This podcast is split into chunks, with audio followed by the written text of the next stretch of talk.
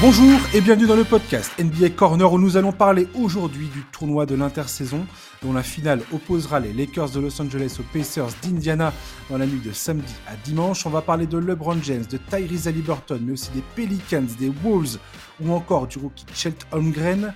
Tout cela en présence de mes deux invités, Vincent et Adrien, les deux hommes derrière le livre NBA All-Star Names. Bonjour messieurs. Salut Josh. Bonjour Josh, bonjour euh, aux auditrices et aux auditeurs.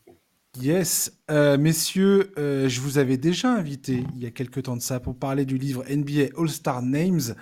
Euh, voilà. Je voulais vous réinviter bah, pour parler de NBA, bien évidemment, qui est notre passion commune, mais je voulais quand même avoir quelques nouvelles de votre part sur cet excellent bouquin, cet excellent ouvrage.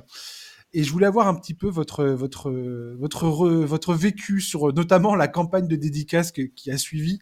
Je vous avais suivi sur les réseaux sociaux à, ce propos. J'avais trouvé ça euh, plutôt euh, excellent.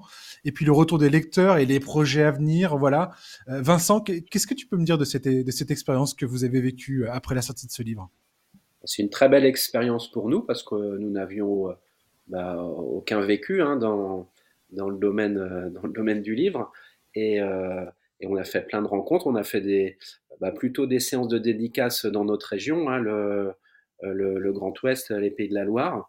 Euh, on, a, on a rencontré beaucoup, euh, beaucoup bien sûr de, lecteurs ou futurs lecteurs euh, de toutes les générations, euh, beaucoup, beaucoup d'enfants euh, attirés par euh, la couleur, les, les dessins d'Adrien, et puis des fans plus âgés euh, de la NBA d'il y a quelques décennies, euh, avides de retrouver leur, leur joueur préféré.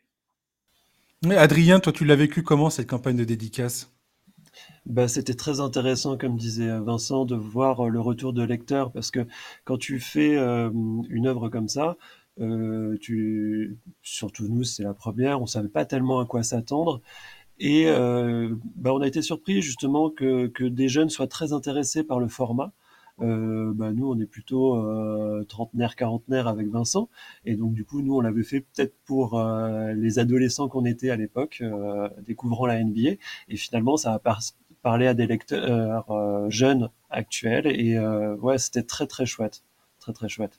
Ouais, ce livre, de toute façon, est absolument excellent. Tous les gens que je connais qui ont eu ce livre entre les mains ont été absolument ravis. Qu'ils soient d'ailleurs des, fans purs et durs de NBA comme des gens qui sont beaucoup plus euh, dans la consommation, on va dire, anecdotique de, basket. Mais comme, euh, comme dit très bien Vincent, tes dessins, Adrien, ils sont quand même extraordinairement bien faits.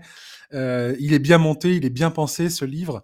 Et c'est vraiment top. Il y a, il y a des choses à annoncer concernant ce livre ou pas du tout? Ou Il y a, d'autres séances de dédicaces, il y a d'autres d'autres choses à dire à propos de ce, de ce livre? Oh, pour, pour l'instant, il va vivre son deuxième Noël. D'accord. Euh, voilà, on, et on espère, euh, on espère peut-être un jour euh, le voir évoluer, mais euh, voilà, c'est pas encore, c'est pas encore euh, une nouvelle à annoncer. Ok, oui, très bien. C'est un peu tôt, mais on, on, a plein de nouvelles. On, on, aimerait en dire plus, mais c'est vrai que c'est encore un petit peu tôt. Mais on vous, on travaille avec Vincent, ça c'est sûr. Mm. D'accord. Eh ben, écoutez, ça, ça, veut dire, ça veut dire plein de choses. Ça veut dire déjà que vous allez revenir dans le podcast un moment pour euh, quand vous aurez fait vos annonces et tout ça. J'espère vous avoir la chance de vous, vous avoir pour parler de ça. Et puis, euh, et puis, bah, ça veut dire aussi qu'on va avoir des, des nouveaux contenus euh, potentiellement vous concernant. Donc, il bah, faudra vous suivre sur les réseaux pour savoir, pour savoir ce qu'il en est. Vincent, je sais que toi, tu as un autre projet avec le collectif de basket rétro qui implique les Jeux Olympiques, je crois. Est-ce que tu peux euh, nous oui. dire quelque chose à ce propos? Oui, bien, bien sûr. Je te remercie euh, de pouvoir euh, de, de, me laisser là, du temps pour en parler. Oui, avec Adrien, on s'est rencontrés via le, le, site Basket Rétro, qui est un site de, de passionnés qui écrivent et illustrent le, le, l'histoire du basket, le basket mondial.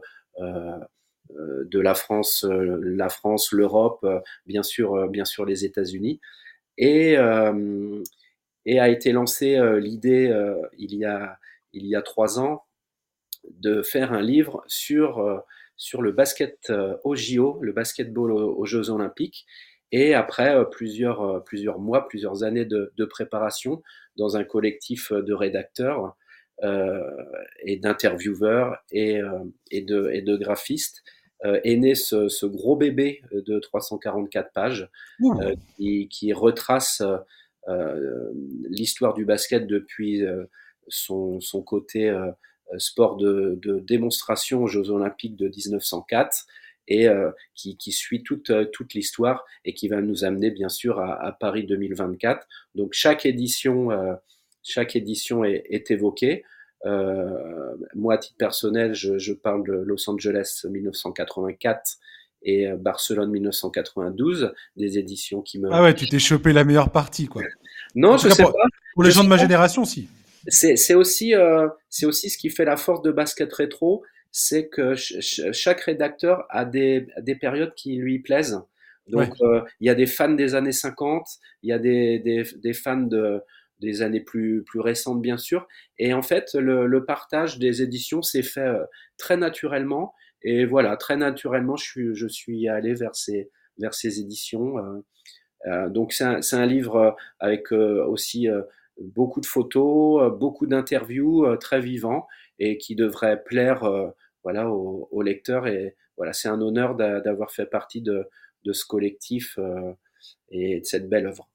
Ouais, JO84, c'est Michael Jordan euh, qui, qui explose au visage sur la scène internationale, on va dire. Clairement. C'est, euh... Oui, oui, oui. Ah, bien sûr. Alors, il était, il était connu, on va dire, que du microcosme euh, du, ça, du, du, basket américain. Et là, voilà, il, il, explose, il explose à la face, à la face du monde.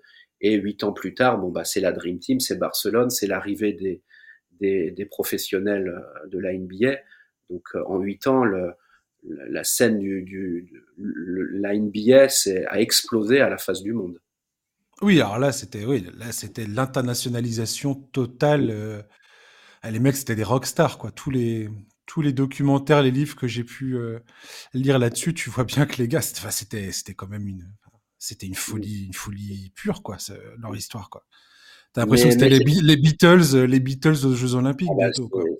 Ils ont fait, ils ont, ils ont, voilà, ils ont été une, la pépite des JO 1992. Mais je veux ouais. pas, je veux pas cantonner ça aux joueurs NBA qui ont, qui ont participé aux, aux, Jeux Olympiques. Il y a vraiment, bah, il y a le, le, le match euh, comment euh, de 1972 opposant les États-Unis à l'Union ouais, soviétique. Euh, voilà, puis il y a d'autres d'autres évocations aussi de, de, joueurs moins connus, d'équipes moins connues, mais qui ont fait euh, l'histoire des JO et, et bien sûr l'arrivée aussi du basket féminin. Euh, que je me que je dise pas de bêtises, je crois que c'est en 1980 ou 1976. Donc euh, tout, tout, est évoqué, c'est vraiment très complet et, et ça devrait plaire aux, aux, amateurs euh, du basket international. Extraordinaire. Il y a une date déjà de prévue pour la sortie de ce livre ou pas? Alors, la, le, le, livre est sorti fin octobre. Ah d'accord. Euh, voilà, au, de, un éditeur alsacien, ID Édition, et on peut le trouver sur tous les sites marchands et, et voilà certains, certains points de vente. C'est quoi son titre alors, tu m'as dit? C'est l'histoire du basketball aux Jeux Olympiques. Et bah voilà, et bah dis donc, je vais jeter un œil immédiatement à la fin de cet enregistrement, mon cher Vincent. J'ai même envie d'y aller maintenant. Allez, salut. merci d'être venu, Adrien. Merci, Vincent. Merci, chers auditeurs. Je plaisante. On va parler du... voilà, un podcast de 8 minutes 46. C'est très bien. C'est parfait. On, a, on adore. C'est comme ça qu'on les, c'est comme ça qu'on les aime, les podcasts. les podcasts de 10 minutes.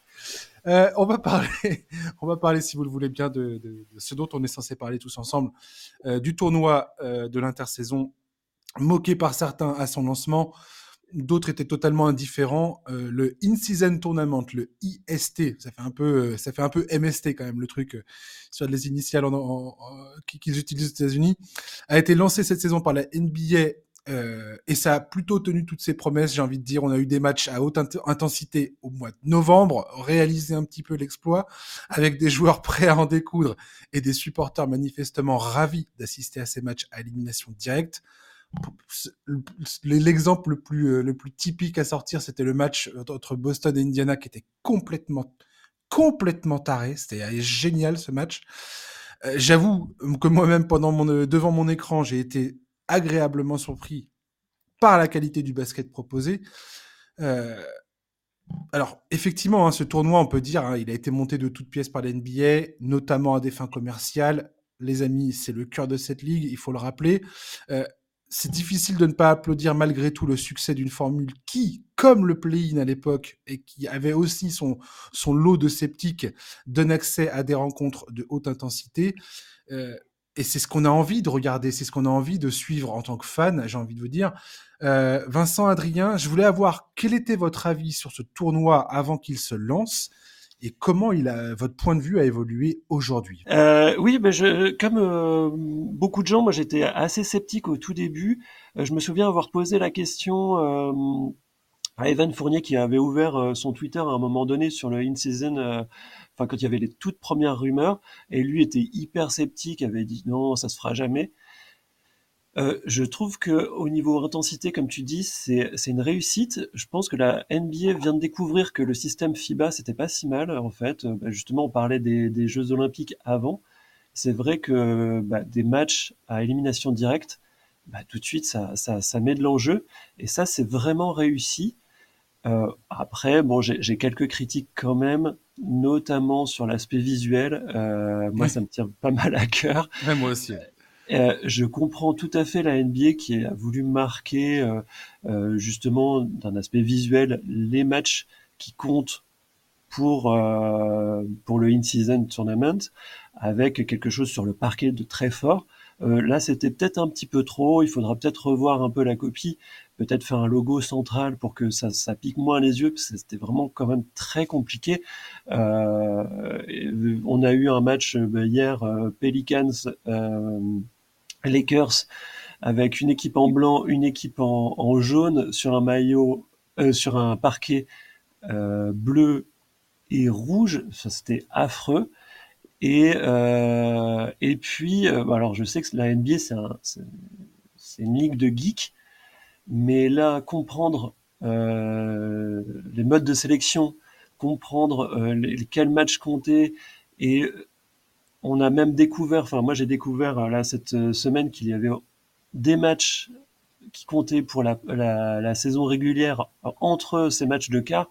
Enfin ça faisait un petit peu beaucoup. Alors c'est peut-être parce que c'est la nouveauté, mais c'est vrai que ça rajoute encore une complexité à, une, ligue qui, n'en manque pas. Bah, c'est surtout que ça, ne permet pas de comprendre forcément les enjeux. C'est-à-dire que la sélection des, des poules, comme pourquoi telle équipe se trouvait dans telle poule et ainsi de suite, ça reste très flou. Euh, pour, pour ce qui est du parquet, je pense que ça va être amené à évoluer, étant donné qu'ils vont, ah euh, ils vont marchander le truc. Donc, on a entendu dire que Netflix était intéressé, que d'autres plateformes de streaming étaient intéressées. Je pense qu'ils vont finir par vendre les droits à, une plateforme ou à un diffuseur particulier. Et je pense très sincèrement que l'aspect visuel va évoluer au fur et à mesure qu'un diffuseur se, profile à l'horizon. Là, je pense que la NBA, effectivement, ils ont voulu, comme tu dis, marquer le coup euh, avec un, un, aspect visuel très fort, une distinction très forte. Mais euh, waouh, effectivement, ça, ça, ça, piquait les yeux à, à de nombreuses reprises. C'est vraiment, effectivement, tu as, bien raison, un des points euh, à revoir probablement du, côté de la NBA. Après, les, matchs étaient quand même super intéressants euh, pour la plupart. Quoi. Vincent, toi, qu'est-ce que tu en as pensé de tout ça? Alors, je vous rejoins totalement sur, euh, sur, les parquets. Ce, qui, ce, qui nous, ce que je retiens, c'est que les joueurs sont des compétiteurs. Et ça, et ça c'est chouette de voir, de voir déjà des joueurs se donner à fond. Je pensais en fait que le tournoi, moi, allait durer beaucoup plus longtemps. In season, voilà, j'avais regardé ça de, de très loin. Et c'est vrai que les phases finales sont déjà début, début décembre. Donc c'est ça qui me surprend un petit peu. Euh, pourquoi pas faire euh, plus de matchs de poule pour euh, voilà pour pour arriver un peu plus tard, mais ça viendra en, en conflit peut-être avec avec le All-Star Game. Mais ah, là, ça, ouais, ça, ça, vient en, ça, en fait, ça vient en conflit avec. Faut, faut regarder le calendrier du sport américain en fait. Ça vient en conflit avec les matchs de Noël, donc ils veulent, je pense, laisser une période de transition. Et je pense que ça n'ira pas plus loin que si jamais ça devait se prolonger, ça n'ira pas plus loin que la mi-décembre parce que justement, tu as les matchs de Noël qui sont un, un, point fort de la, de la saison NBA.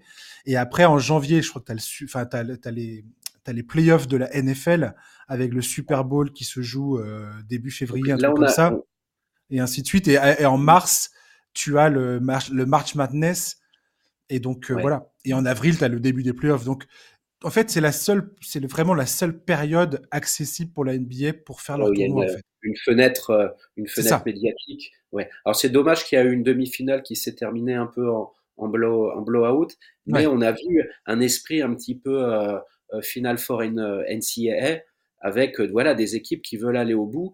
Et ça ringardise quand même aussi le All-Star Game qui est devenu depuis quelques années euh, un, un, match plus que de démonstration.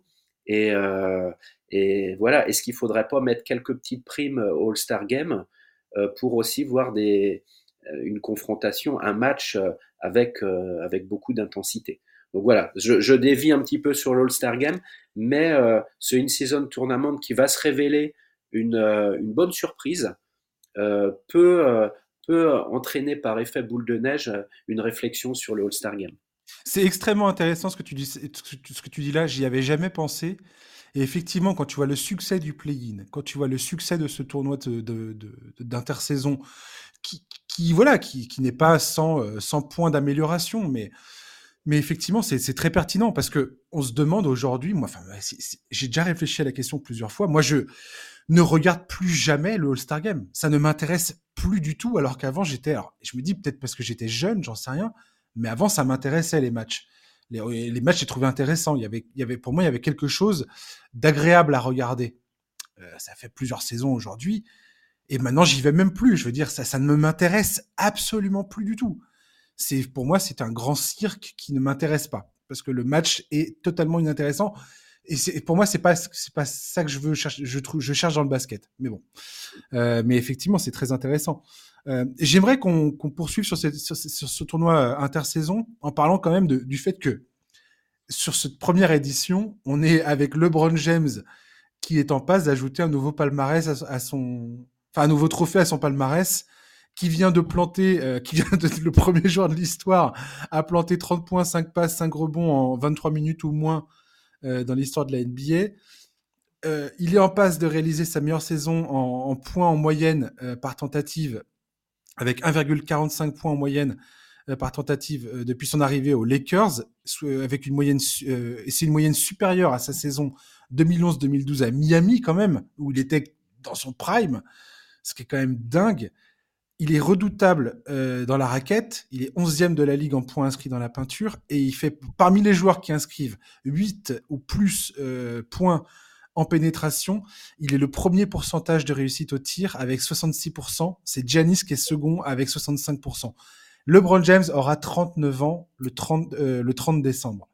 Euh, Vincent Adrien, j'ai envie de dire, c'est quand même assez assez euh, assez fou cette histoire de LeBron James qui qui est là euh, encore et toujours quoi.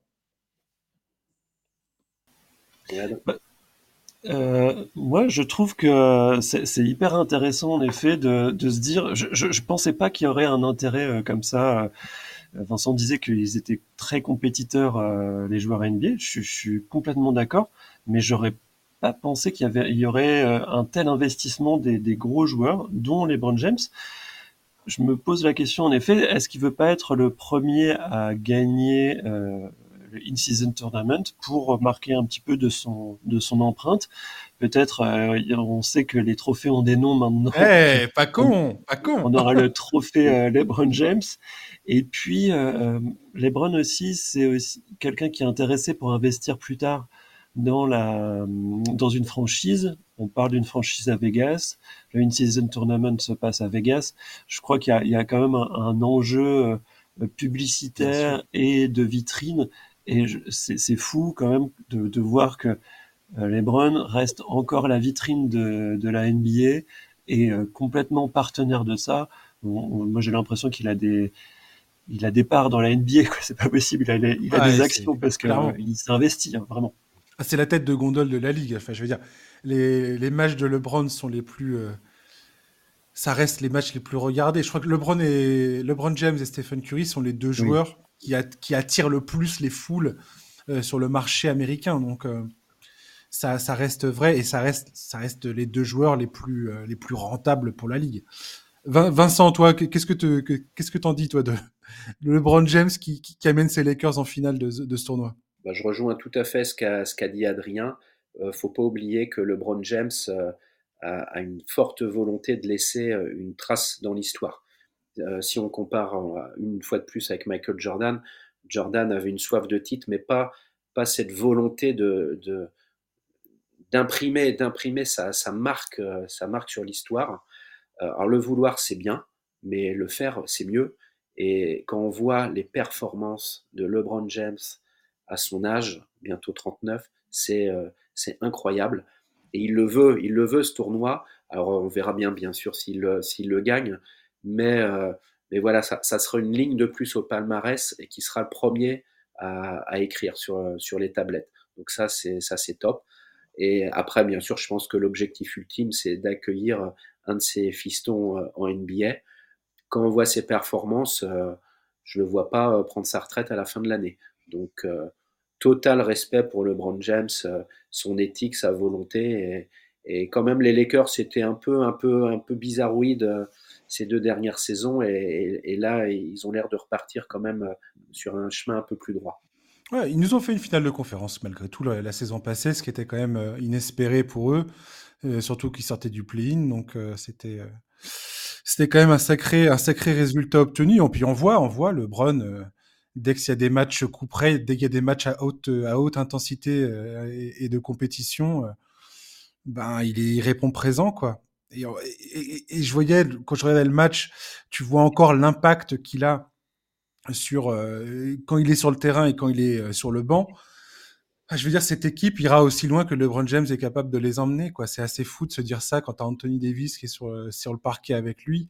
Euh, pour finir sur, les Lakers rapidement, euh, on sait que là, aujourd'hui, il y a plusieurs rumeurs comme quoi les Lakers vont potentiellement, encore une fois, encore cette saison, faire un transfert pour renforcer l'effectif. On parle de potentiellement, comme monnaie d'échange, D'Angelo Russell et ou Rui Hachimura potentiellement pour faire venir Zach Lavine. On va, va pas rentrer dans les, dans on va pas faire commencer à spéculer. Je vous demande pas de spéculer sur l'arrivée de Zach Lavine, pas du tout. Mais cette, équipe de Lakers actuellement, euh, telle qu'elle est construite, Adrien et Vincent, est-ce que vous pensez qu'elle peut, euh, qu'elle joue le titre ou pas cette saison, au-delà du, du, du, saison, euh, du saison, in-season tournament? Vincent, tu penses que ça joue le titre ou pas? Non, je pense que c'est un petit peu juste, un petit peu comme, comme l'année passée. Moi, j'ai toujours mes, mes, mes, réticences sur, euh, sur l'engagement total euh, et surtout la, la sérénité physique d'Anthony Davis. Mm. Elle, elle, est, elle est déjà moins bancale qu'au cours de la saison passée. Les, les, les trades avaient été, avaient été positifs. elle, elle, elle, ira, elle, fera son petit chemin en playoff. Euh, mais non, je les vois pas, je les vois pas aller euh, en finale cette année. Adrien, t'en penses quoi, toi? Euh, Pour moi, elle fait pas partie des, des, des, prétendants les plus hauts, mais elle est pour moi dans le deuxième tiers. Mmh. je trouve que c'est quand même une, enfin, une équipe qui a beaucoup d'expérience. Elle est, moi, je trouve qu'elle est pas très, enfin, le, le banc n'est pas très profond. C'est un peu ça qui m'inquiète quand je vois euh, les rotations, c'est ça qui me fait un petit peu, un petit peu peur, euh, en tout cas dans leur euh, utilisation. Bon, voilà. Et je pense pas que le bon plan, ça soit de faire venir Zach Lavine, parce que, enfin, ça, ça, il va falloir payer assez cher le fait qu'il vienne, et donc du coup, on va encore perdre en profondeur de banc. Donc je suis pas très pas très positif, mais par contre, je pense qu'ils peuvent aller assez loin quand même et euh, jouer, euh, pourquoi pas, une finale de conférence. Ouais. ouais. Avant de d'enchaîner sur les, les, Pacers, parce que ça, on va rentrer ensuite dans. Je vous ai demandé tous les deux de me donner vos, vos deux euh, surprises, déceptions, enfin les deux, les deux éléments, les deux sujets qui vous semblent les plus marquants pour vous cette saison. Et on, on, va parler des Pacers. Mais avant de parler des Pacers, je voulais vite fait parler de Zion Williamson et des Pelicans euh, qui se sont présentés face aux Lakers en demi-finale du tournoi. Ils sont arrivés plutôt en confiance, hein, un effectif quasiment au complet après les retours de blessures de CJ McCollum et Trey Murphy, deux éléments euh, importants de cet effectif. J'avais l'impression que Zion Williamson et Brandon Ingram semblaient trouver un petit peu leur équilibre sur le terrain ces, ces, derniers matchs. On sent que c'est perfectible, mais j'ai l'impression qu'ils sont sur la bonne voie. Et comme trop souvent avec cette équipe, j'ai l'impression que dès que je commence à y croire, eh ben je me brûle. Euh, la profondeur de, du banc est absolument hallucinante. Euh, le talent qui est présent est absolument hallucinant dans l'effectif, euh, ne serait-ce que Brandon Ingram et, Zion Williamson, qui sont, euh, je sais pas, quand tu, quand tu regardes le talent pur de ces deux joueurs-là, tu te dis, mais c'est génial d'avoir ces deux mecs-là en tant que franchise player pour construire autour. Et pourtant, je, sais pas, j'ai l'impression qu'il y a quelque chose qui manque, il y a quelque chose qui ne colle pas. Et voilà. je voulais avoir votre opinion un petit peu sur cette équipe. Adrien, t'en penses quoi des Pelicans? Euh, c'est marrant parce que je pense que depuis un moment, il y a, un problème d'axe en fait pour moi. Euh, c'est très compliqué de, construire une équipe avec deux ailiers. Euh, et je pense qu'ils vont être obligés de faire un choix entre Brandon Ingram et, et Zion Williamson. Euh, je, trouve que cette équipe est pas spécialement bien construite.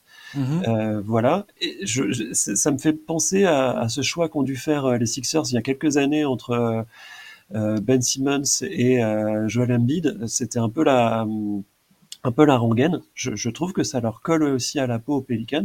Mais c'est pas faux. Ouais. J'adore les deux joueurs, hein, mais je, pense qu'il y a, a peut-être un problème d'axe. Et puis, pour être plus précis sur Zion Williamson, il y a peut-être un problème de leadership.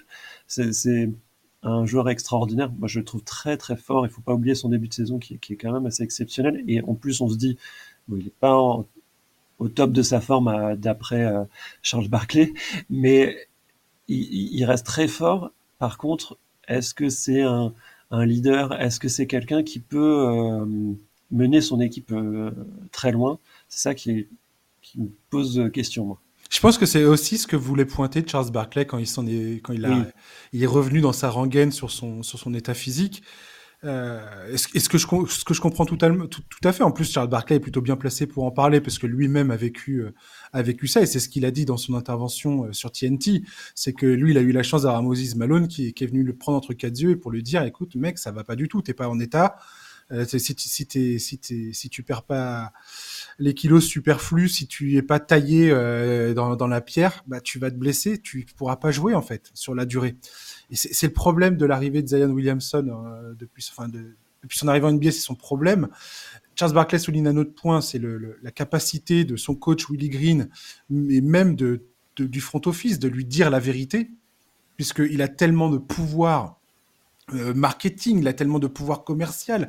Il a, voilà, voilà encore un joueur qui est une, bah, qui est une vraie, véritable machine à sous euh, en termes d'audience, en termes de, marketing et tout ça, ce qui lui confère un pouvoir certain.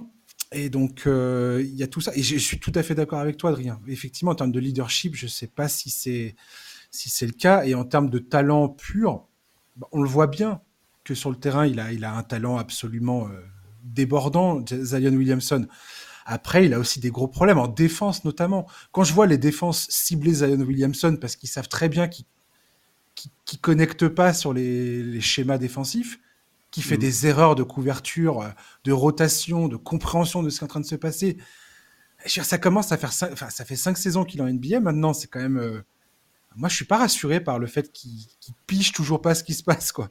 Et voilà, je, suis pas. Et quand tu vois le talent qu'il y a derrière, derrière eux, derrière Ingram, Mason Williamson, je pense notamment à Herb Jones, qui est absolument phénoménal cette saison. Il est génial ce joueur, j'adore ce joueur. Et Trey Murphy, en qui j'ai beaucoup d'espoir, je me dis effectivement, potentiellement, les Pelicans ont des. Tu tout à fait raison de le souligner, ont des choix difficiles à faire. Vincent, quel est ton, quel est ton, ton, point de vue sur les Pelicans? Alors, euh, Adrien me chambre souvent là-dessus. Euh, j'ai longtemps euh, oublié qu'il y avait une équipe à, à la Nouvelle-Orléans. c'est vrai que euh, depuis deux ans, euh, bah, il nous régale. Hein. C'est vraiment une équipe, une équipe sympa, avec beaucoup, beaucoup de talent, du, du, talent à tous les, à tous les postes. Moi, j'ai beaucoup aimé l'arrivée de CJ McCollum, mmh qui, qui, justement pouvait laisser penser qu'il allait être un petit peu le, le chef. Et parce que Brandon Ingram, qui est, qui est un swingman un peu, un peu cool, comme pouvait être Pippen dans son temps, n'a pas l'âme d'un chef, hein, malgré tout le talent qu'il possède. Et puis Zion Williamson, bon, les, les, stats sont quand même corrects, mais ça stagne. le physique, bah, je pense que son physique laisse entendre qu'il y a un manque de travail personnel. C'est un peu dommage, je trouve qu'il rentre dans le rang. Alors, il est quasi niveau All-Star, hein, on va pas on va pas se mentir. Mais, ah, mais son talent est, irréel. Hein, c'est ça qui est frustrant. Mais juste sur le talent, quoi. Et c'est ça hmm. qui, est, qui, est, qui, est, embêtant. Et oui, le, leadership, c'est vrai qu'entre Ingram et, et, Williamson, on sent pas, on sent aucun des deux qui, qui se détache. Alors peut-être que ça viendra d'un d'un autre. Hein. Peut-être, euh, c'est vrai qu'Herb Jones est, est, est superbe. Euh, J'aime bien son surnom à Not on Herb Parce que son, son, le, gars qui défend sur, sur, lui peut pas, peut pas s'allonger pour se reposer dans l'herbe. pour ça rigolo. Euh, donc euh, oui, pourquoi pas, pourquoi pas un trade pour essayer d'apporter, euh, d'apporter peut-être un peu, un peu de, de méchanceté, hein, de, de, dirty play dans cette équipe. Mais alors, tu veux transférer qui? Tu veux transférer Zion ou? Tu veux transférer... J'aime bien les deux, je, je sais pas. C'est marrant parce que je repense souvent quand je vois cette équipe à la série de playoffs qu'ils nous ont fait en 2022 face aux Suns, où Zion était sur le banc, blessé. Et cette équipe avait montré, je trouve, des, une vraie dynamique, un vrai état d'esprit, un collectif sur le terrain. Et ça correspondait justement à l'arrivée de CJ McCollum. Et je trouvais que la, la, dynamique entre McCollum et Ingram sur le terrain était assez extraordinaire. Et euh, j'ai l'impression qu'il y a. Enfin, je sais pas, je, Des fois, je me pose vraiment la question est-ce que c'est possible d'intégrer Zion dans cette équipe et, de retrouver cette, cette, cette, cette dynamique collective? Et l'an dernier, il y, avait, il y a eu un moment en début de saison, je pense que c'était bah, en décembre-janvier, où les, les, Pelicans, quand ils étaient au complet, euh, montaient au classement, ils étaient dans le top 3 de la conférence Ouest et tout le monde se disait, oh là, attention les Pelicans, ça peut faire quelque chose. Et puis voilà, tout s'est cassé la figure. Mais je me demande vraiment si c'est en l'état, si c'est possible ou pas. Est-ce qu'on est face à, des, à des une problématique de jeunesse et, de manque d'expérience ou est-ce que c'est autre chose en fait? Est-ce que c'est un état d'esprit? Oui, attendons, de voir. Il n'y a que 23 matchs. C'est vrai, hein, c'est vrai qu'on on sent une, stagnation. Mais bon, la saison est encore longue. Euh, hmm. Je pense, on peut leur laissons-leur euh, le, un peu le, le, le bénéfice du le doute. bénéfice du doute, ouais. Ouais, puis et puis peut-être avoir des avis un peu plus tranchés en, fin de saison. voilà, si Zion ne mange pas trop de, de dinde à Noël, après la coupure du All-Star break, ça monte, ça monte gentiment. Peut-être que, peut-être que l'équipe peut être une, une, bonne surprise, mais voilà, peut mieux faire. J'étais en train de regarder la Willie Green, c'est sa troisième euh, saison là aux Pelicans et c'est pas fameux hein, son son bilan. 36-46 hein. euh, sur la première saison, 42-40 la seconde, et là il est à, 12-11. Hein. C'est vrai que peut-être aussi que ça peut se faire par là. Et c'est dommage parce que c'est un coach qui est jeune, qui est intéressant. Bon. Comme dit Charles, il y a Mike Budenholzer qui, qui, traîne dans les, dans les parages, qui, eh qui fait partie des coachs disponibles. Et faut je pense que beaucoup de coachs ont, ont, le, ont un souffle dans la nuque euh, avec, avec la présence de, de Budenholzer. On va parler de Tyrese Halliburton et des Pacers. C'est le choix de Vincent. C'est un des, un des deux choix de Vincent euh, donc, euh, comme je vous ai expliqué tout à l'heure, euh, que j'avais je vous avais demandé de, de, de, parler. Et toi, Vincent, tu, tu, as choisi de parler, parler de Tyrese Halliburton, l'homme qui ne perd jamais de ballon. Pourquoi? Pourquoi ce choix? Je ne comprends pas. C'est le moment à Liberton. C'est là. ah bon? Qu'est-ce qui se passe? Non, rien de très original. mais euh, ben, on parle pas souvent des Pacers. C'est vrai que les Pacers, historiquement, c'est un petit marché. Je ne veux pas dire que c'est une franchise triste ou nette parce qu'elle a eu des très belles années, bien sûr les années euh, Miller, mais après c'était plutôt une, une, franchise axée sur, euh, sur la défense, euh, voilà, sur, sur un, jeu, un jeu plutôt posé. Et là, là, on a une explosion. Les Indiana Pacers, c'est l'équipe smile du, du moment, avec un meneur de jeu avec un shoot, euh, on dirait une, machine à trancher le jambon. C'est super, quoi. Ça fait partie de tous ces, bah, tous ces nouveaux petits meneurs, enfin nouveaux petits, pas petits par euh, Parce qu'il a trois têtes de plus que toi, Vincent. Hein, faut... Mais, euh, lucide. Mais, mais qui a démarré un petit peu avec euh, Stéphane Curie et cette envie de faire plaisir, euh, de donner du plaisir au public, avec des shoots euh, qui partent plus au-dessus de la tête, mais on a l'impression des fois qu'ils lancent des fléchettes et euh, ils, shootent de plus en plus loin, ils mettent le feu à la salle, les, jeunes les, adorent. Et dans le cas de Tyrese Liberton, il n'y a pas que le fun il y a très peu de balles perdues, il y a une grande maîtrise technique, il porte son équipe sur le dos. C'est une équipe euh, qui, est, bien construite, il est en train de, rajeunir Buddy Hield, euh, il, donne du, talent aux autres, et, euh, voilà, il, se retrouve en finale outsider face aux Lakers. Et bah, moi, j'aimerais bien qu'il gagne, voilà, pour, pour mettre un petit peu de, lumière sur cette équipe des, des Pacers, qui avait un bilan avant, le, avant le, phase finale euh, un petit peu équilibrée, puis là qui va, qui va monter gentiment. Euh, alors, je ne sais pas où, ça ira, ça finira peut-être euh, en premier tour des playoffs ou voire au play-in. Mais, mais voilà, un, gros coup de cœur sur, sur le plaisir qu'ils offrent. Pour rebondir sur ce que tu disais tout à l'heure par rapport justement à la, à la, médiatisation des Pacers, les Pacers, au début de la saison, n'avaient qu'un seul match diffusé sur l'antenne nationale. C'est un match qui est prévu le 30 janvier prochain face à Boston. Pour, à titre de comparaison, les Lakers en ont 27 cette saison. C'est la deuxième équipe la plus euh, diffusée nationalement avec les, avec les Warriors, qui en comptent 28. Euh, et là, grâce à ce tournoi, ils viennent d'en gagner trois supplémentaires, matchs euh, match diffusés nationalement. Et ça, et, ça me fait, ça me fait extrêmement plaisir. Parce qu'effectivement, comme tu dis, je pense que beaucoup de gens n'auraient pas posé un œil sur les Pacers s'il n'y avait pas eu ce tournoi en début de saison. Et Tyrese Haliburton, je devrais logiquement en parler beaucoup plus en détail, de façon très approfondie avec Charles la semaine prochaine, parce que Charles a absolument envie de parler de Tyrese Haliburton, parce que c'est son petit chouchou. Et, euh, et les Pacers, je pense que c'est une équipe dont il faut absolument parler pour, diverses raisons. On va passer euh, par On va parler d'Ali Burton, mais aussi de, toute l'équipe des Pacers. Et effectivement, c'est un délire total qu'elle soit en, finale de ce tournoi euh, intersaison.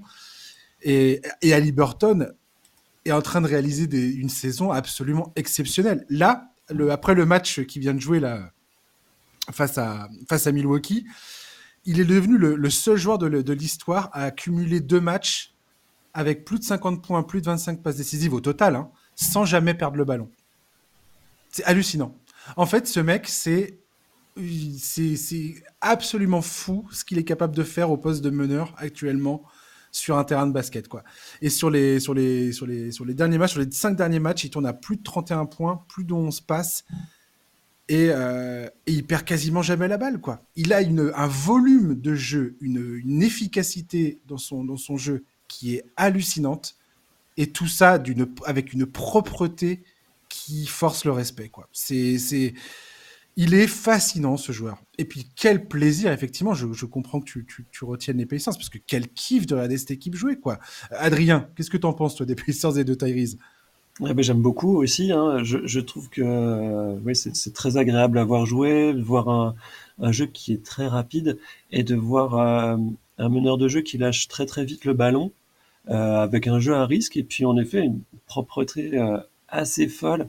Donc euh, je crois qu'il est leader euh, en passe par match euh, de, la, de la ligue et et puis de loin, hein, je crois que le deuxième c'est c'est Young. Et, enfin et, surtout, je crois qu'il a un ratio passe perte de balle qui est assez, enfin qui, qui, doit être le meilleur, je pense, parce qu'il est très, il est vraiment devant euh, Trae Young. Et ouais, c'est très agréable. J'aime bien cette équipe euh, des, des, Pacers et j'aime bien cette finale euh, Lakers-Pacers parce que ça me rappelle mes premières années où j'ai suivi euh, la NBA. Et les années de, la, finale de, de, de 2000. C'est ça, ouais. exactement. Le premier titre des Lakers euh, avec la, la paire O'Neal-Kobe Bryant. C'est ça, ouais, ça, ça, ça, remonte un petit peu, de remettre un petit peu en avant cette, cette franchise, comme disait Vincent, là, de, ouais succès euh, d'ABA, mais euh, pas beaucoup de succès en NBA. Je pense que c'est vraiment cool. Du coup, c'est vraiment la réussite aussi de, ce tournoi euh, in season. Et par contre, je m'interroge un petit peu sur sur la suite qui pourrait avoir, comment entourer Tyrese Liberton, parce que c'est une équipe pour le coup très profonde, mais qui se cherche encore. Et euh, ça serait intéressant de voir, enfin voilà, vers où ils vont aller c'est presque dommage que Rudy fasse une, euh, une, très bonne saison chez les Wolves parce qu'en en fait, euh, bah, Tyrese Liberton, euh, Rudy Gobert, moi je je sais pas, je, je sais pas vous, mais je trouve que ah, carrément toi. Bah, Rudy Gobert aux, Pacers, je, je trouve que ça, ça serait très très cool. Voilà. Bon, après, c'est pas, ça se fera pas, hein, mais, non, mais voilà. Je pense pas que ça va se faire demain, mais non, euh... non, non, mais ah, c'est une question tout à fait légitime que tu poses et elle a été, euh, elle a été en, euh, partiellement abordée récemment par euh, euh, du site ESPN, euh, qui a expliqué justement que la franchise des Pacers avait en Tyrese Liberton non seulement une star, enfin je veux dire une star, il, il est aujourd'hui un des leaders de la ligue il fait partie des tout de l'élite de la NBA. Il faut bien comprendre ça. Tyrese Halliburton, c'est juste, c'est pas juste un bon joueur. C'est un joueur qui est en train de, d'être dans la conversation du MVP et qui est en train d'afficher des, de, des, des, statistiques qui sont euh, dans le top 10, euh, voire top 5 de toute la ligue. Euh, donc, en termes de, stats avancées, c'est, complètement fou. Il est devant des gars comme euh, Giannis Antetokounmpo, Luka Doncic, Anthony Davis, enfin, tous ces, tous ces gars-là. Il faut avoir conscience de ça. Euh, et il expliquait justement que les Pacers qui n'ont pas euh, payé, euh, je crois, la taxe depuis la, taxe donc salariale, hein, parce qu'ils ont des ils ont des joueurs qu'ils payent cher depuis 2006, je crois, ont en Tyrese Liberton un des meilleurs recruteurs de la ligue. Et apparemment, l'espoir serait que sa présence euh, et le plaisir que les joueurs ont à jouer avec un mec comme lui, de ce profil-là, attire justement d'autres All-Stars, d'autres stars dans l'équipe pour pouvoir construire autour de lui. Et euh, bah, écoute, ça sera une, ça sera un, une affaire à suivre, mais, mais j'ai bon espoir que ça puisse se, se, se, se, se faire. Historiquement, c'est pas non plus un marché qui a qui a brillé par ses signatures euh, d'intersaison. Donc euh, Indiana, c'est plutôt une équipe qui s'est construite en, en draftant bien, euh, et puis en faisant des, des transferts euh, intelligents. On se souvient de, de l'avenue de Jermaine O'Neal, euh, les draftés intelligemment, c'était euh, euh Paul George, euh, Danny Granger. C'est une équipe, euh, enfin c'est une franchise qui a vraiment un, un sérieux. Bon, par contre les signatures, j'ai un peu plus de, de doutes. Mais si s'il y a un petit peu d'argent sur la table, je pense qu'en effet, ça peut attirer de jouer avec Halliburton. C'est bah, une, ouais. une, franchise qui ne sait jamais s'aborder. Hein, beaucoup, de, beaucoup de franchises ont, ont, fait tout pour être dernière, pour choper des, des hauts pics de draft. Faut pas oublier l'Indiana, c'est l'état du basket aux États-Unis. Et je pense que c'est une franchise qui a jamais voulu proposer un spectacle catastrophique à ses spectateurs, parce que sinon ils vont voir les matchs universitaires et ils délaissent la salle. Donc c'est c'est une équipe qui a toujours euh, voulu être digne quelque part, même dans les années difficiles. Et c'est pour ça que voilà, c'est sympa de, le, de, les voir briller. Il y a, il y a les Pacers, euh, comme je dis tout à l'heure, j'en parlerai, la semaine prochaine plus en détail, mais d'un point de vue salarial, il y a plein de choses, il y a plein de choses très intéressantes à, à aborder. Tyrese Halliburton est signé jusqu'en 2028-2029, il me semble. Euh, Buddy Hield et Miles était incessamment dans les conversations de transfert ces derniers temps, ces derniers temps, euh, ces dernières saisons. Ils ont jamais bougé, mais Buddy Hill, son contrat s'arrête à la fin de la saison. Donc, euh, s'il n'y a pas de prolongation et ça n'a pas été négocié avec les Pacers pour l'instant, il est probablement sur le départ d'ici la date limite des transferts. Euh, il a un salaire dégressif qui s'arrête à la saison prochaine, 2024-2025, euh, où il touchera moins de 20, 000, 20, 20 millions. Bruce Brown a une team option euh, pour la saison 2024-2025. Enfin, il y a énormément de choses à, faire du côté des, Pacers. Ils peuvent très clairement commencer, être à l'intersaison l'été prochain avec énormément d'argent disponible pour, euh, investir. Comme tu l'as dit tout à l'heure, Adrien, c'est pas une destination euh, privilégiée euh, par les agents libres. Et souvent, ils ont fait des, des, transferts ou des recrutements qui, où tu te grattes un peu la tête. Laissons le, laissons le, encore une fois là, le bénéfice du doute au front office, mais il y a clairement quelque chose à faire.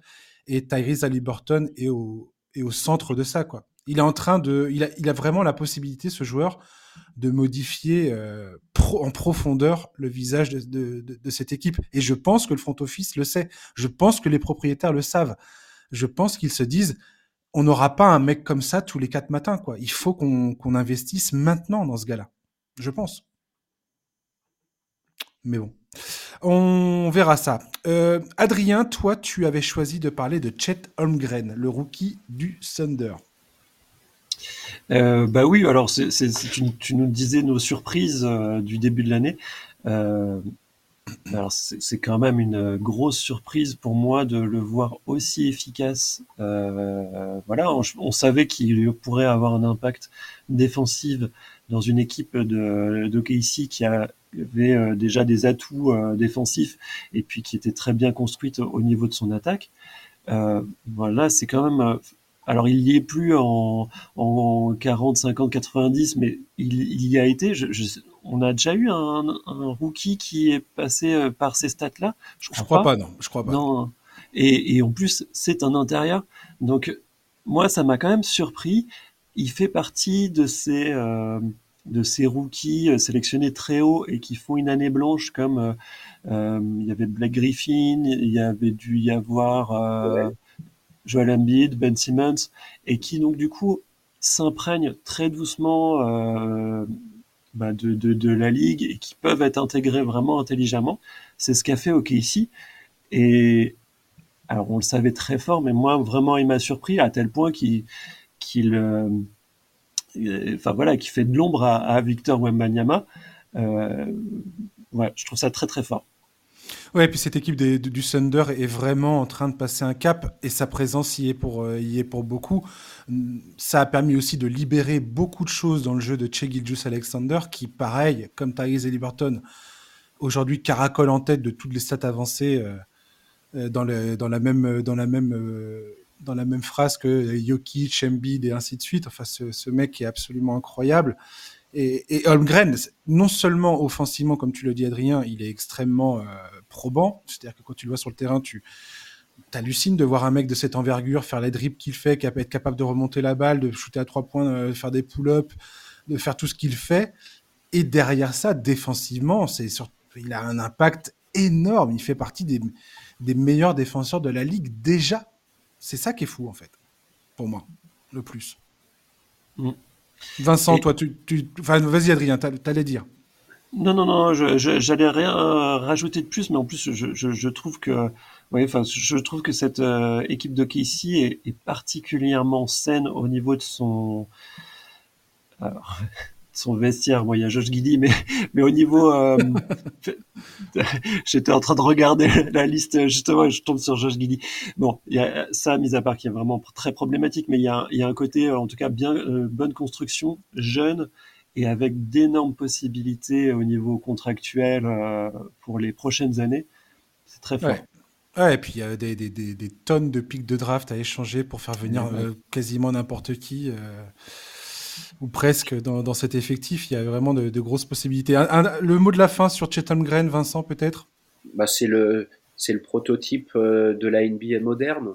Euh, on voit d'un côté, par exemple, un André Drummond euh, qui a été qui est un peu symbolique des pivots lourds, rebondeurs il y a quelques années. Et là, on voit arriver des, des grandes tiges on croit qu'elles vont plier au, premier coup. Et non, il y a de la résistance et euh, ça court, ça shoot à trois points, euh, un jeu de plus en plus périphérique et, voilà, Chet Holmgren, c'est un symbole comme va l'être euh, et comme commence à l'être Victor, bien sûr, et va l'être encore plus dans les années à venir. Mais voilà, la, NBA des années 2030, on l'a devant les yeux. Oui, complètement. Ouais. Vincent, tu vas continuer sur ta lancée. Tu vas nous parler, toi, de ton deuxième choix des Wolves de Minnesota. Et très, très drôle, le, la standing, je vous avouerai, hein, la standing ovation qu'a qu reçu euh, Rudy Gobert dernièrement là, euh, par le public de Minnesota, par les supporters de Minnesota, ça m'a fait mais tellement chaud au cœur. Ça me fait tellement plaisir que cette situation se soit retournée pour lui et pour cette équipe. Et voilà. Et je, voulais, je, te, laisse, je te laisse présenter ton choix. Oui, c'est bien que tu, tu commences par, par, ça, Josh. C'est aussi le, le, symbole bah, du monde moderne hein, où tu, tu, tu, montes très haut, on descend très bas. Il y a un an, Rudy Gobert, c'était devenu un moins que rien. J'exagère à peine. Ouais, t'exagères à peine. Il y a encore des gens qui disent que c'est une que c'est une fraude. Enfin, je veux dire, c'est ah, j'en ai parlé beaucoup hein, dans ce podcast de Rudy Gobert et de son rapport aux, fans, mais je, moi, c'est un truc qui m'échappe, mais alors totalement. Quel c'est la, la, méchanceté qu'il pouvait avoir même de d'autres euh, d'autres joueurs, et euh, c'est une belle revanche. En plus, en plus, il a, c'est vrai qu'il a il a pâti aussi de la mauvaise campagne de l'équipe de France de basket euh, aux Mondiaux. Et euh, il a travaillé après, il en est revenu plus fort. Moi aussi, je fais mon mea culpa parce que pendant longtemps, je me disais, ah, mais pourquoi il bosse pas un petit, un petit hook, un petit sky hook, un, un petit move? Et, non, voilà. Rudy, il est revenu à ses fondamentaux. Euh, c'est le chef, euh, de, la défense des Wolves. Euh, il, est, suivi par son équipe. Peut-être que finalement la, bagarre avec Kyle Anderson l'an dernier, bah, ça a été un mal pour un bien. Ça a permis de crever un, un abcès dans, l'équipe. Il, a, très très bien réagi à l'agression de Draymond Green, vraiment sans, en rajouter. Et, là, il, revient à ses fondamentaux. Il bénéficie aussi d'une équipe des Wolves qui est beaucoup où la hiérarchie s'installe. Euh, moi, je ne bougerai pas cette équipe parce que ça y est, le pari Rudy Gobert d'il y a deux ans où on disait oh là là, quel transfert, euh, qu'est-ce qu'on donne, euh, tout ce qu'on donne pour euh, Rudy Gobert. Et ben là, c'est en train de s'installer. Carl Anthony Towns, bah, c'est pas le franchise player, c'est un big three maintenant. Le patron général, c'est Anthony Edwards. Carl Anthony Towns, c'est c'est le, le, deuxième joueur solide du Big Three. Et puis Rudy Gobert, c'est le chef de la défense. Donc voilà, l'équilibre, s'est trouvé. Il y a des très bons joueurs, bien sûr, à côté. Et, et voilà, bah, les Wolves, c'est sûr que c'était pas une équipe non plus euh, qui était dans les qui était dans les dans les dans le haut des charts. Et puis bah là, voilà, c'est une équipe qui qui a qui réussit son pari et à voir euh, ce qu'elle va donner si elle va garder sa première place. Oui, c'est une vraie surprise. Euh, dans la hiérarchie, tu, tu dis que c'est Towns le, le, le, le, tu le mets en première position, Towns. Ah non, non, non, au contraire. Ah il, il, avait été présenté comme franchise. Ah oui, d'accord. Et il l'est pas. Il ne l'est pas. Euh, pas. On voit clairement que voilà, il fait partie du Big Three. Le patron maintenant, c'est Anthony Edwards. Oui, voilà, c'est ça, tout à fait. Ouais.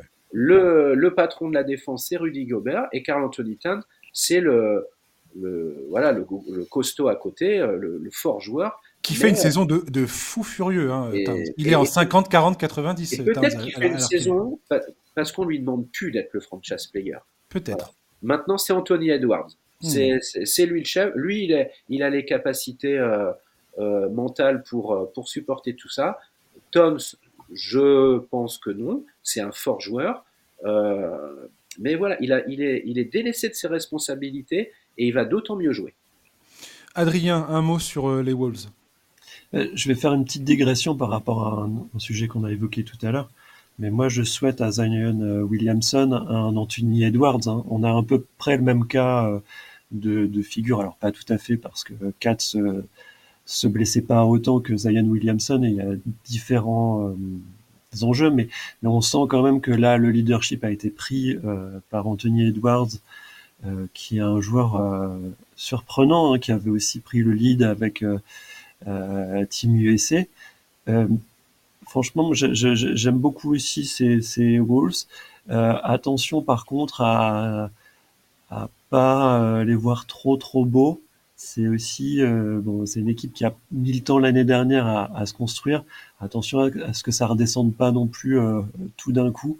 Il faut bien stabiliser les choses et euh, Bon, en, tout cas, ça, ça, fonctionne, Rudy et Carl Anthony Towns. Je, je, voilà, j'ai peut-être plus de doutes sur, euh, sur la longueur et, et sur, euh, euh sur la finalité. Est-ce qu'on va chercher un titre avec, euh, avec ce type de complémentarité, je, je suis plus, voilà, je suis plus en doute. Et puis Mike Conley et commence à être un petit peu âgé aussi. c'est un, projet qui, qui, doit aller vite, en tout cas. Oui, n'empêche que sa présence a, changé ah beaucoup de choses par rapport à D'Angelo Russell, qui était là ah avant lui. Et, et, au respect pour Rudy aussi. Ouais.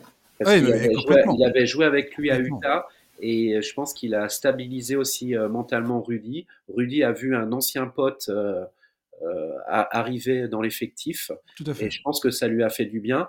Et, et, Rudy a beaucoup plus de respect, je pense, d'Anthony Edwards qu'il en avait de Donovan Mitchell.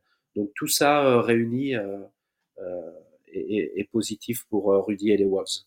Je pense qu'Anthony Edwards lui donne beaucoup moins de travail défensif que, de, Donovan Mitchell. On va terminer le podcast avec Adrien, ton, ton deuxième choix, qui est Alperen Sengun, le pivot des Rockets. Je te laisse le présenter. Alors ouais, alors c'est pas. Tu, parlais des surprises, c'est pas une surprise pour moi hein, en tant que oui. discussion avec les fans des Spurs parce que c'était un joueur qu'on avait dans la ligne de mire et puis quand on l'a vu euh, euh les Spurs plutôt euh, choisir quelqu'un qui n'a pas de slip, eh ben euh, on était un petit peu surpris. Mais donc du coup ça fait un moment que je le suis et j'aime beaucoup ce, type de profil de joueur. J'étais très triste pour lui de le voir arriver dans le marasme de Houston et en fait, ma surprise, elle est plus par rapport au, recrutement qu'a fait cet été euh, euh, Houston, de, les Fred, Van Vliet, les Dylan Brooks, euh, Jeff Green. Je ne savais pas tellement où allait partir cette, franchise. Il y a aussi Jalen Green qui est, encore dans les parages. Il y avait Kevin Porter Jr. encore à l'époque dans les parages aussi.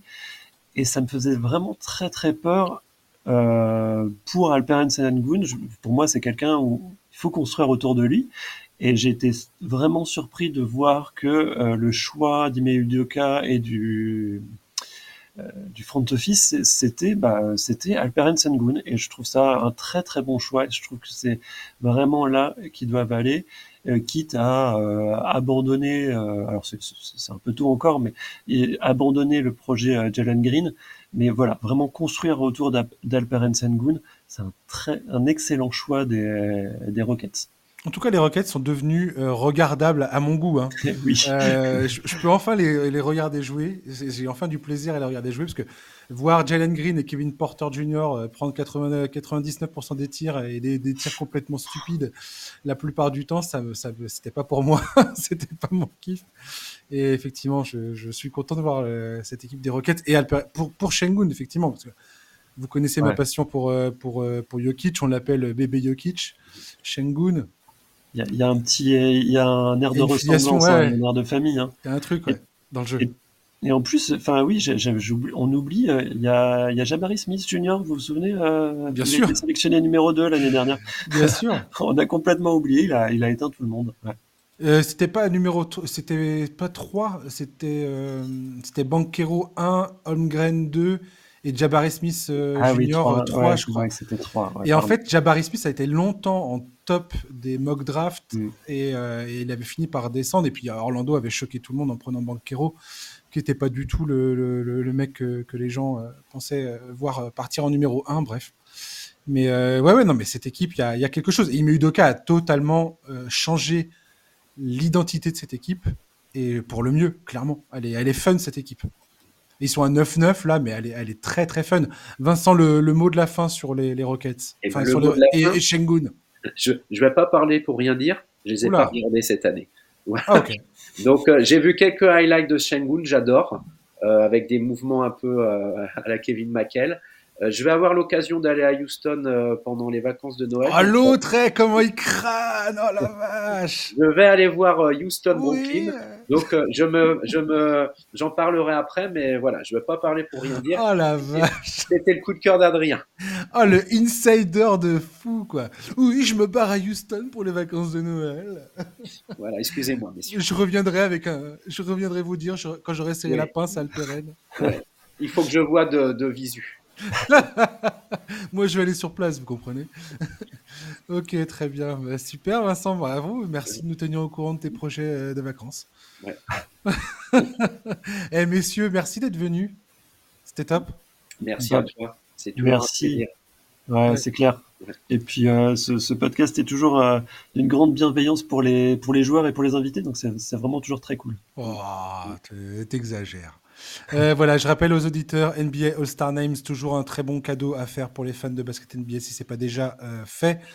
Euh, voilà, sachez-le, c'est un livre magnifique. Les gars, on se retrouve très bientôt, je l'espère, pour parler de, votre actu et pour parler de, de la NBA. Chers auditeurs, merci de nous avoir écoutés. Je vous retrouve la semaine prochaine avec Charlie. Voilà, petit, petit clin d'œil, on va commencer dès maintenant. Il y a une grosse annonce qui va tomber la semaine prochaine avec Charlie pour l'avenir, euh, qui concerne l'avenir du podcast. Voilà, donc euh, bah, soyez au rendez-vous. Euh, on annoncera ça dès le départ, donc euh, dès le début. Donc voilà, semaine prochaine, petite annonce à vous faire. D'ici là, donc je vous souhaite de passer une bonne fin de journée, un très bon week-end et je vous dis à la semaine prochaine. À ciao, bye bye. Bye bye.